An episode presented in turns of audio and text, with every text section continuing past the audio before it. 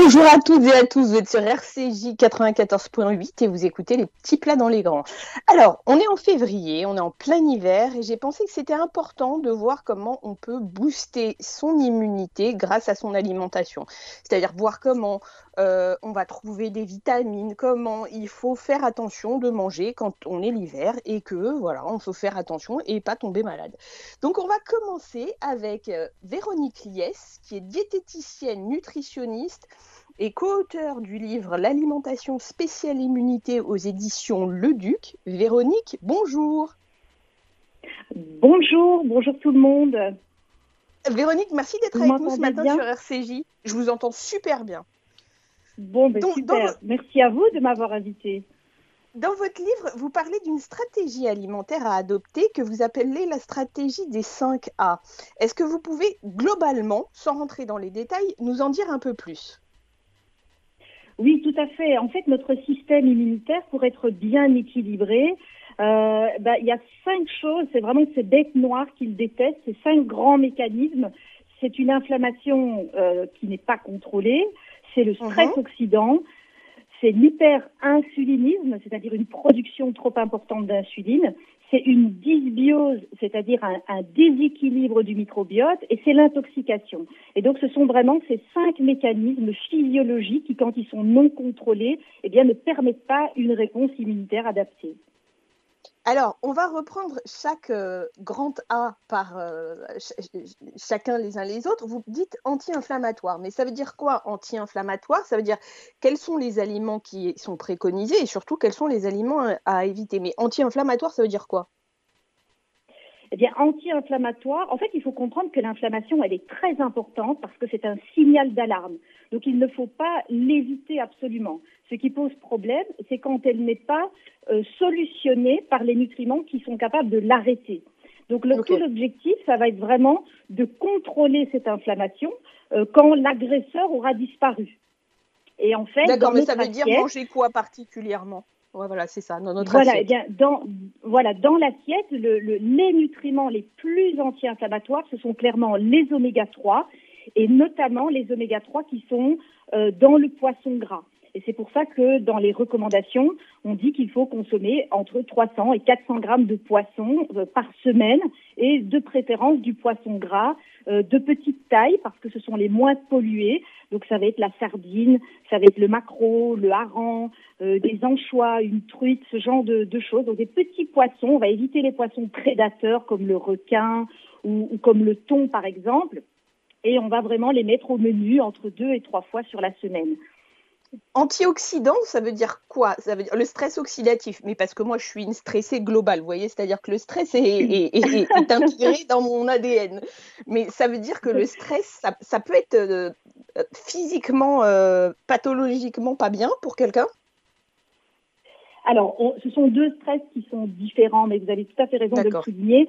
Euh, bien sûr, il y a le stress du quotidien, et je vous rassure, vous êtes loin d'être la seule à le connaître, euh, puisqu'on vit dans un monde un petit peu stressé. Ici, on parle de stress oxydant, c'est-à-dire un, un, déséquilibre entre la production de radicaux libres et les défenses antioxydantes. Euh, et encore une fois, c'est le même concept. Euh, l'assiette va nous aider à apporter véritablement des antioxydants euh, qui sont capables donc de contrer la production de, de ces radicaux libres.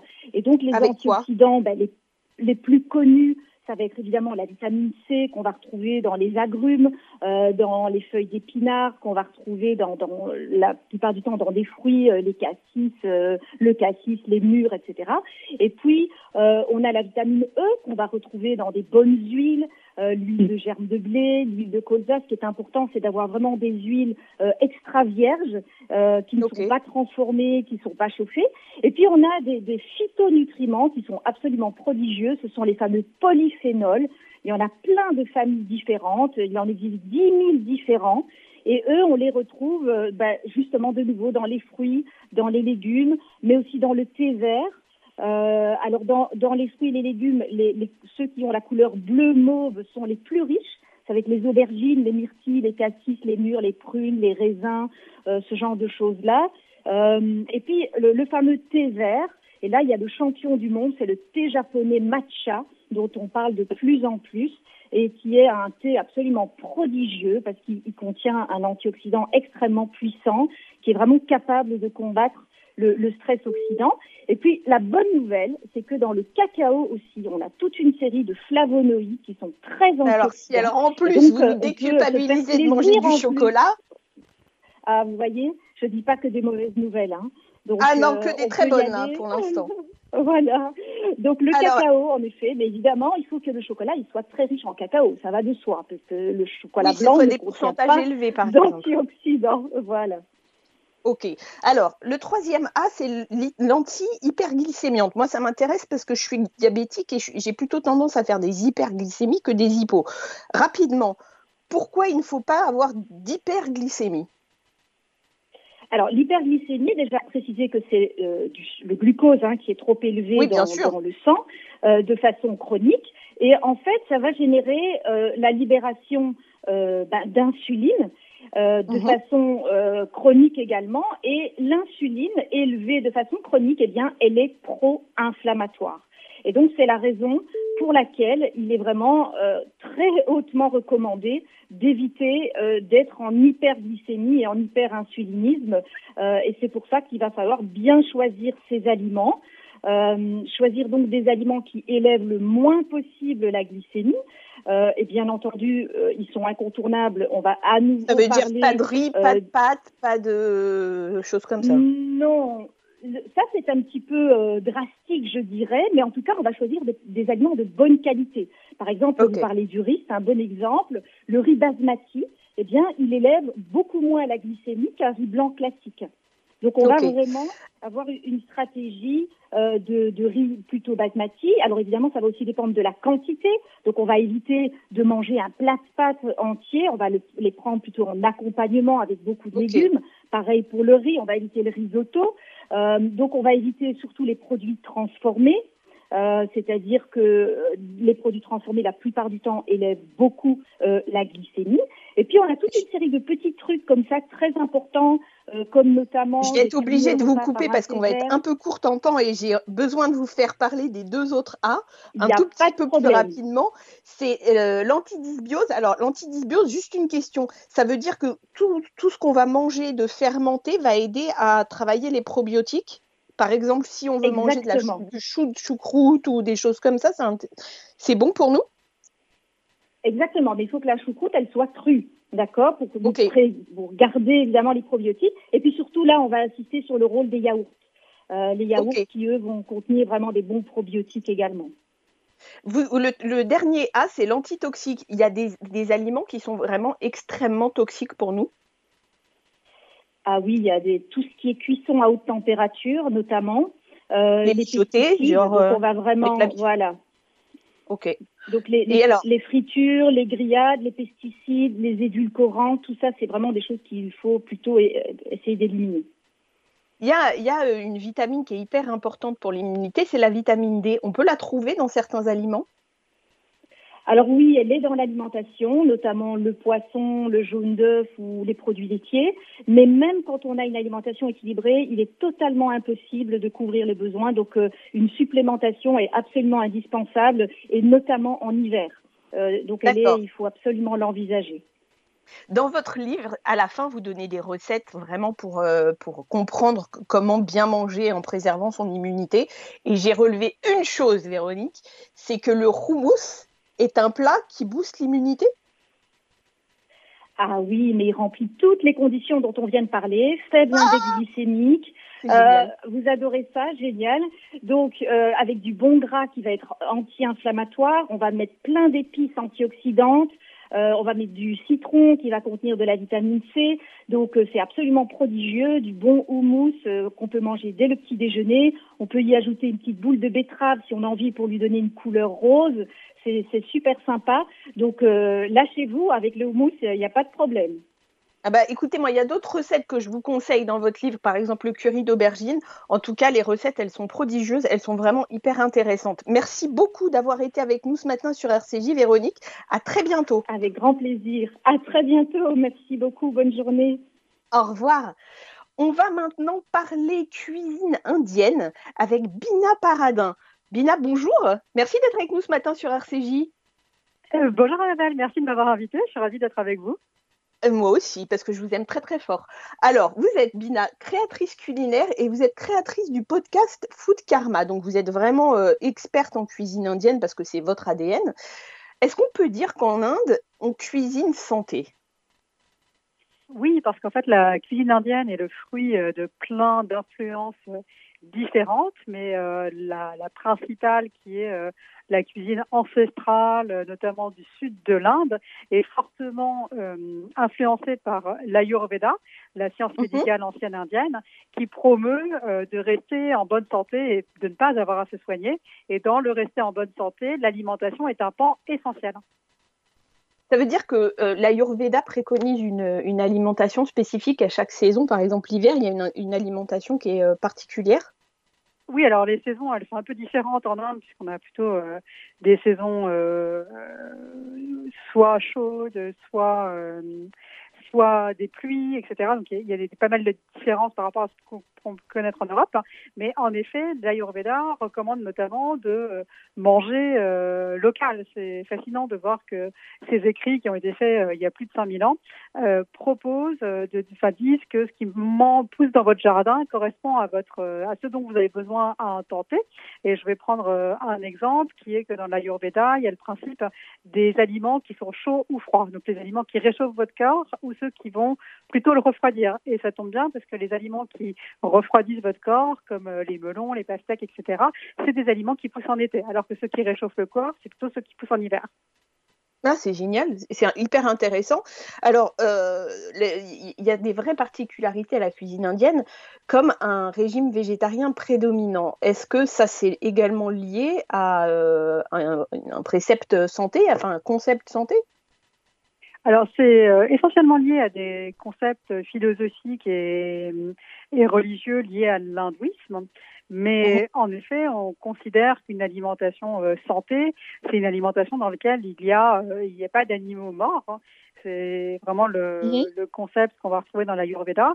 Euh, cependant, dans des textes anciens d'Ayurveda, on trouve certains usages de produits animaliers plutôt comme remède, mais pas du tout comme alimentation de base. Il y a, vraiment deux ingrédients qui sont le gingembre et le curcuma qui sont euh, notoirement connus pour être bénéfiques en termes d'anti-inflammation qui sont euh, des ingrédients essentiels de la cuisine indienne. Ça veut dire que les épices dans la cuisine indienne ont une vraie importance. C'est pareil, ça rentre toujours dans ce concept d'Ayurveda. Vous pouvez nous parler des épices dans la cuisine indienne?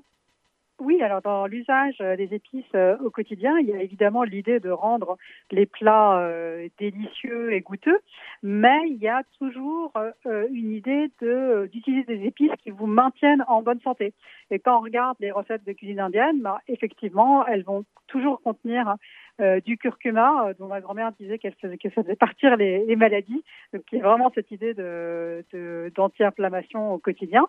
Euh, le gingembre, c'est un ingrédient qu'on va utiliser pareil selon les saisons. On va retrouver, par exemple, beaucoup de gingembre quand il fait plus froid ou quand c'est plus humide, parce que c'est un ingrédient qui vous réchauffe de l'intérieur et qui vous permet de lutter contre cette, le froid ou l'humidité extérieure. Et après, on va trouver euh, plein d'ingrédients qui vont rendre le plat euh, plus digeste.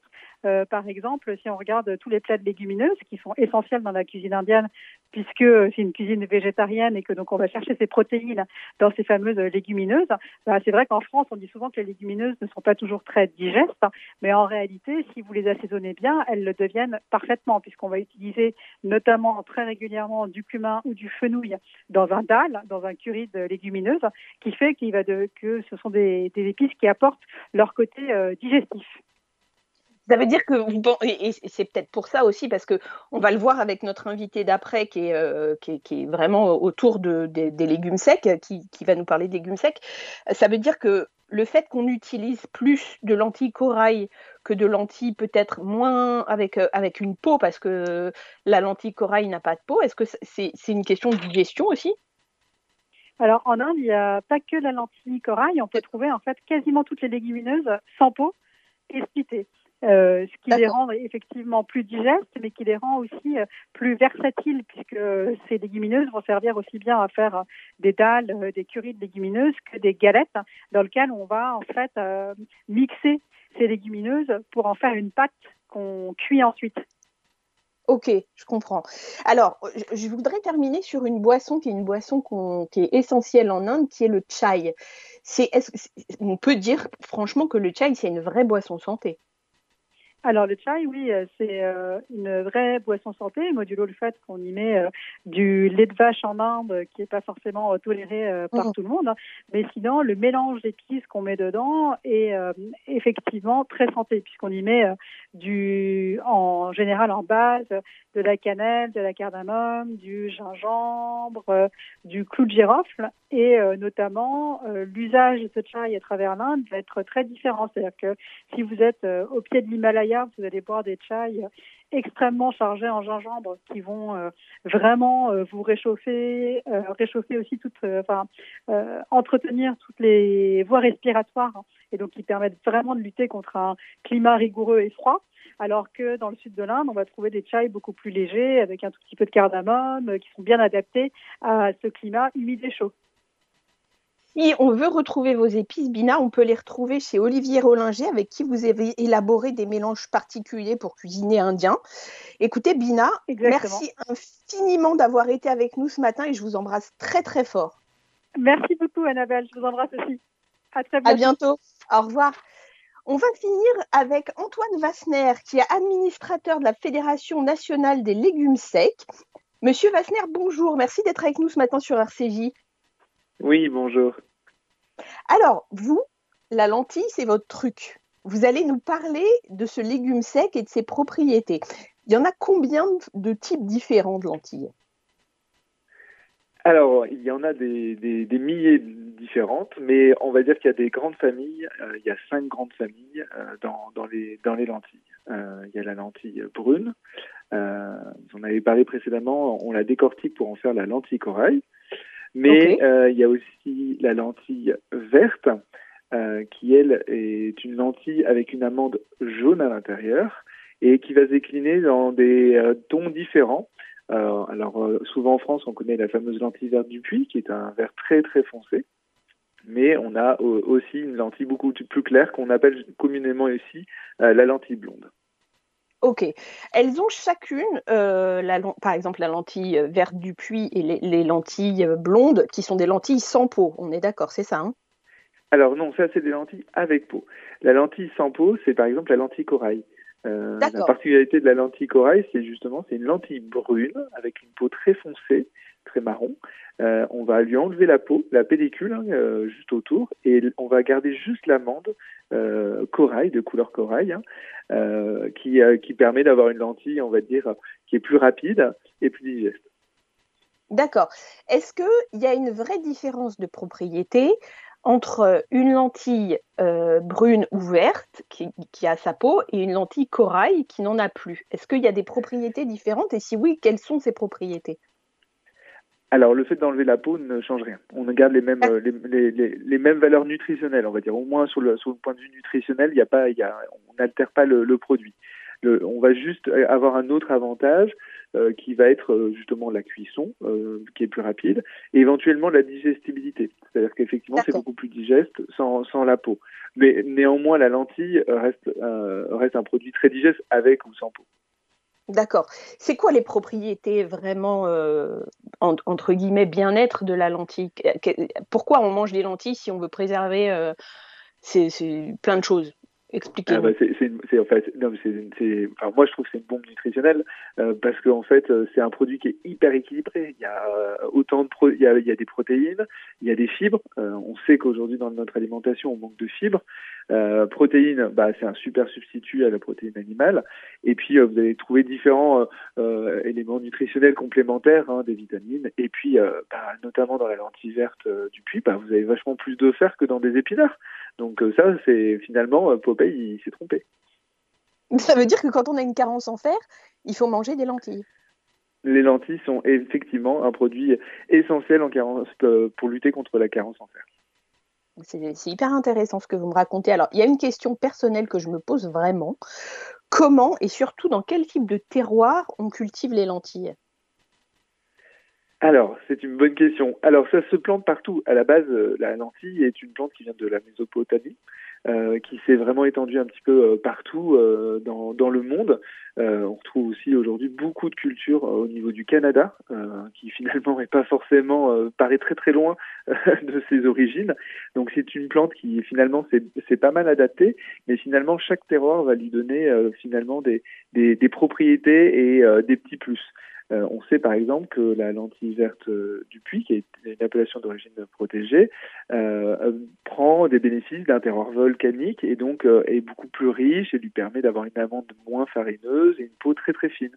Mais on va avoir d'autres terroirs qui vont apporter plutôt une, grosseur et des tailles différentes parce que les, temps de cuisson, les temps de culture sont, beaucoup plus courts parce que les conditions sont plus chaudes du moins sont plus proches de, son état d'origine. Ça veut dire que les, terroirs, c'est quel genre de pays? On, cultive la lentille dans quel pays? Alors, on retrouve principalement aujourd'hui euh, les, les, deux pays les plus producteurs, c'est le Canada et l'Inde. Inde pour une question de consommation personnelle, puisqu'effectivement les Indiens sont friands de, de, de la lentille, et euh, le Canada en grande partie, euh, comme la Turquie, sont des pays qui viennent alimenter le marché indien. Après, euh, le, les consommations particulières sont vraiment liées à l'Europe. On va retrouver en Italie, Espagne et France, bien sûr, euh, pas mal de, de, lentilles. Donc, on va avoir voilà ce, ce bassin, euh, ce bassin méditerranéen euh, principalement, et puis deux gros producteurs qui qui, qui, qui sont qui viennent compléter la, la, la, demande. Génial. Eh bien, écoutez, merci beaucoup, Monsieur Vassner, d'avoir été avec nous ce matin sur RCJ. À très bientôt, j'espère. À très bientôt. Merci beaucoup. Au revoir. Chers amis, c'est l'heure de se dire au revoir. Euh, la semaine prochaine, on se retrouve avec une émission sur l'Italie à la maison.